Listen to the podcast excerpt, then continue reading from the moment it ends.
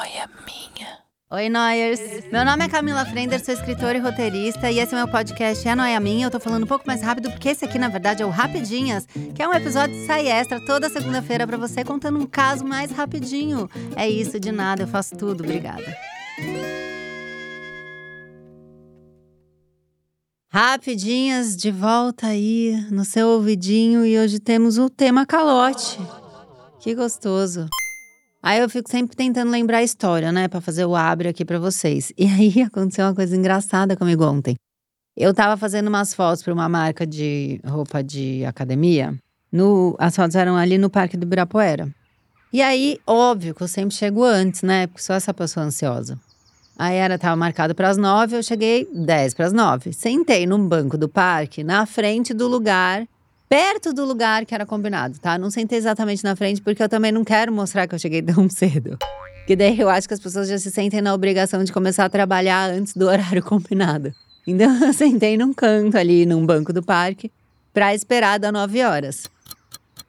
E aí fico, sei lá, respondendo WhatsApp, vendo e-mail, essas coisas.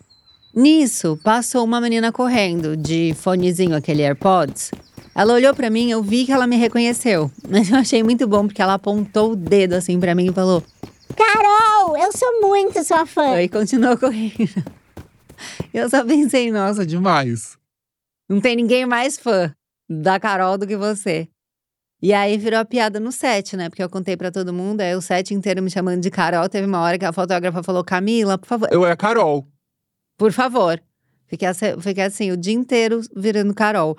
Que até pensando, será que eu mudo a arroba Carol Frender pra continuar com essa super fã que me adora tanto que me chama de Carol? eu achei fã caloteira. Quem é fã sabe que não é Carol. Achei truqueira. Alô, você que estava me ouvindo no Ibirapuera. Por que, Carol?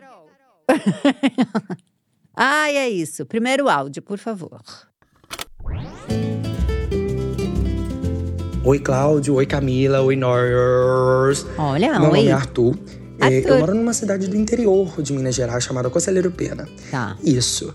Essa voz afeminada que vos fala é uma gayzinha do interior. e aí, o que que acontece? A gayzinha do interior, ela quer fazer parte com o grupo dos amiguinhos. Ah, Quando é do interior novinho, você quer ser aceita pelos boyzinhos. tá. E aí, o que que papai e mamãe fizeram? O quê? Colocaram a gayzinha numa escola de futebol. Tudo a ver E com aí você? é aí que começa o calote. Ah, Lá, né, todo mundo conversando, brincando. Na minha época de criancinha, era muito famosa uma marca de chiclete, aquele chiclete paraguai, aquele chiclete duro, duro. ah. Você mastigava duas vezes, já perdia o sabor. Ai, sim. E era tragédia. Uhum. Todo mundo já chupou desse, desse chiclete. Sim. E aí, esses chicletes vinham com figurinhas colecionáveis do Digimon. Eu nem gostava de Digimon. Quem cantava Digimon- as músicas do Digimon era Angélica, eu preferia Pokémon porque era Eliana. Nada contra a rivalidade feminina, né? Todas são amigas. Mas aí, os meninos, todo mundo ali discutindo e falando que faltava poucas figurinhas pra completar o álbum. E eu nem álbum tinha. Eu não queria, não Muito gostava. menino sabia que figurinhas eram aquelas. Mas eu, não, mas eu tinha que ser aceito pela galera, né? Vi um Ah. menininho com uma figurinha lá, aí ele chegou perto de mim, esse amigo meu, e falou assim: Ô, Arthur, aqui, Hum. eu tenho essa figurinha aqui, ó, especial.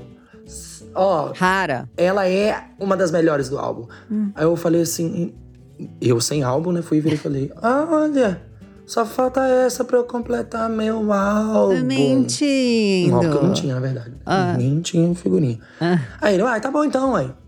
Eu vou e te vendo ela por 10 reais. 10 reais, 10 meus caros reais. amigos. Em, em 2003, 2004, todo mundo sabe que 10 reais hoje em dia é quase o quê?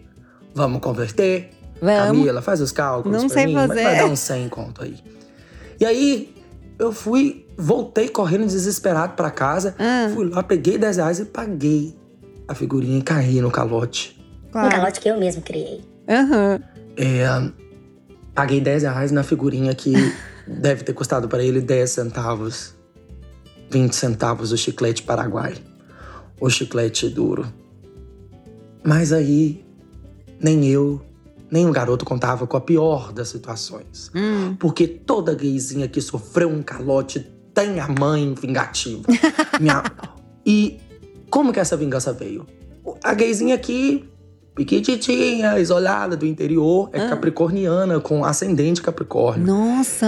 Então sofreu por dar 10 reais. Pô, sofrido. Chorei com dinheiro. horrores. Mamãe foi lá, Ah. pegou a figurinha, foi lá na escolinha de esporte Hum. e arrumou o barraco.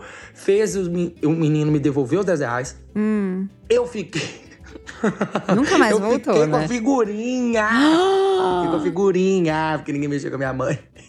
E sua nunca é mais eu consegui voltar pra escola. Ah. Eu pra escola de futebol. Não sei se isso foi bom, acho que foi maravilhoso. Obrigado, mãe. Obrigado, Camila. Obrigado, Cláudio. Esse foi aí meu. Meu calote sofrido. Um chiclete de 5 centavos. Que eu comprei por 10 reais. Obrigado. Eu quero contato da sua mãe, que eu preciso que ela resolva umas coisas pra mim. Agora, eu fiquei com pena já, depois eu, eu desfiquei. Porque é, ele pagou 10 reais na figurinha, não veio nem o chiclete ruim. Era só a figurinha.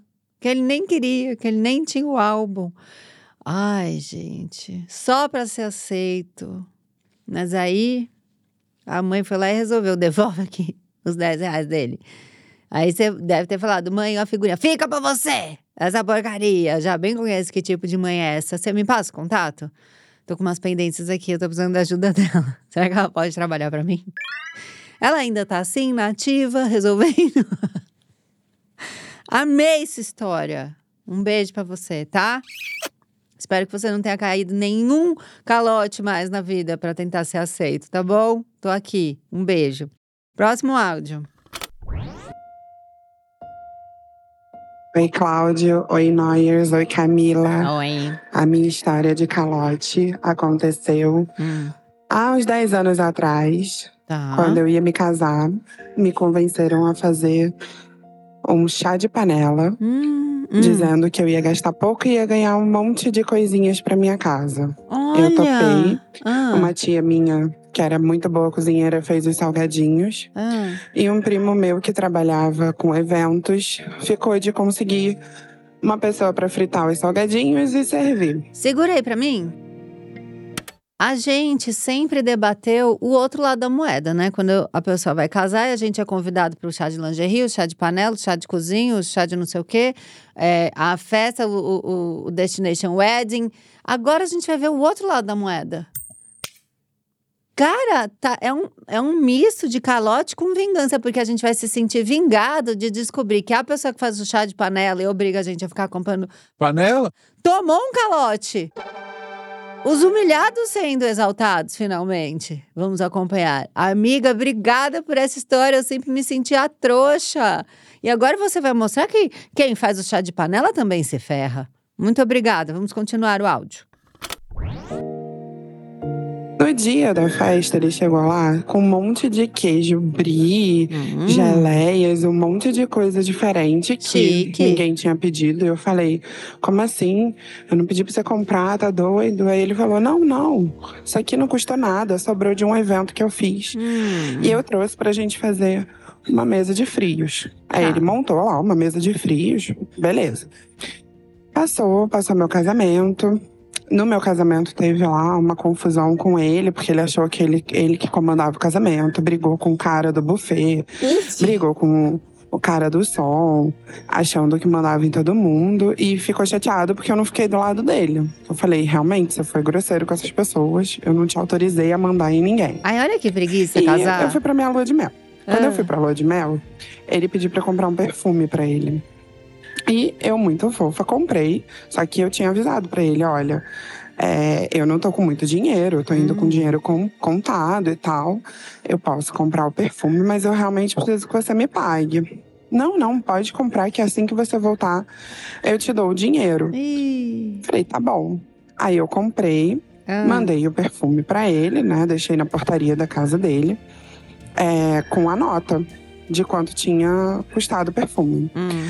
Aí ele encontrou minha mãe, entregou um envelope pra ela, que eu achei que era com dinheiro. E quando eu abri o envelope, tinha uma folha de papel branco escrito à mão com a letra dele, o meu nome e um monte de, e uma lista, uma lista de compras. Queijo brie, tantos reais. é, geleia de não sei o que, tantos reais. Todos aqueles frios que ele falou que eram de graça, porque tinham sobrado de um evento, Hum. ele colocou lá uns valores. Não era uma notinha, era tudo escrito à mão. É. E a soma desses valores dava exatamente o valor do perfume. Claro. E foi isso. Fiquei no prejuízo do perfume, é, com os queijos que eu nem pedi. E nunca mais falei com ele. E foi isso. Beijo. No dia você comeu queijo? Comeu. Não foi? O que, que aconteceu aqui? Aqui é um episódio de calote barra vingança, que é um clássico aqui. Quando a gente faz, faz calote, vem muito esse episódio que um vira o outro. Porque ele está se vingando de você. Foi isso que ele fez. Ele queria ser também o protagonista do seu casamento é uma pessoa que queria dividir palco com a noiva, que é alguém que está vestido de branco, onde fotógrafos a perseguem e todo mundo tá ali para ver, dançar, falar e abraçar ela. Então, ele queria ter o mesmo protagonismo ali que você. Você não deu confiança para ele na hora do casamento. O que, que ele fez? Foi tudo caso pensado. Eu vou me vingar dela. Ela vai me pagar um perfume. E foi o que aconteceu, querida. Tá?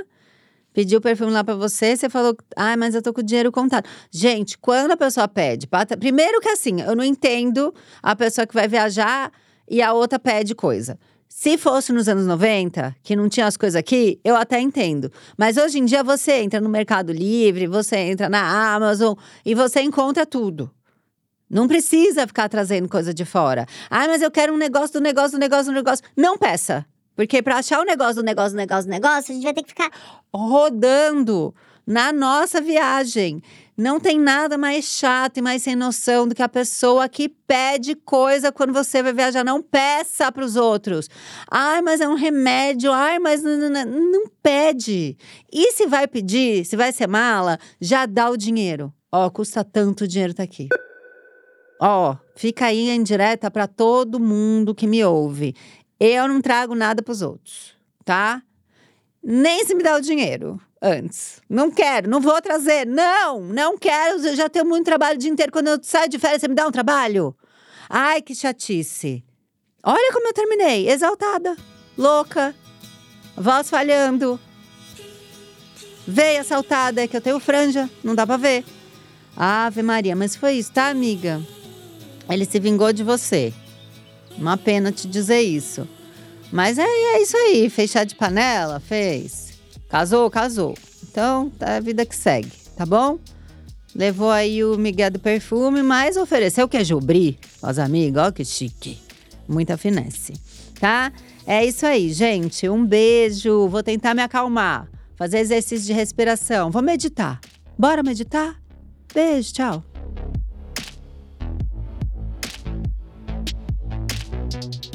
É Noia Minha é um podcast exclusivo Spotify. O roteiro é meu, a produção é de Bruno Porto e Mari Faria, edição e trilhas Amundo Estúdio. O podcast é gravado nas Amundo Estúdio. Até semana que vem.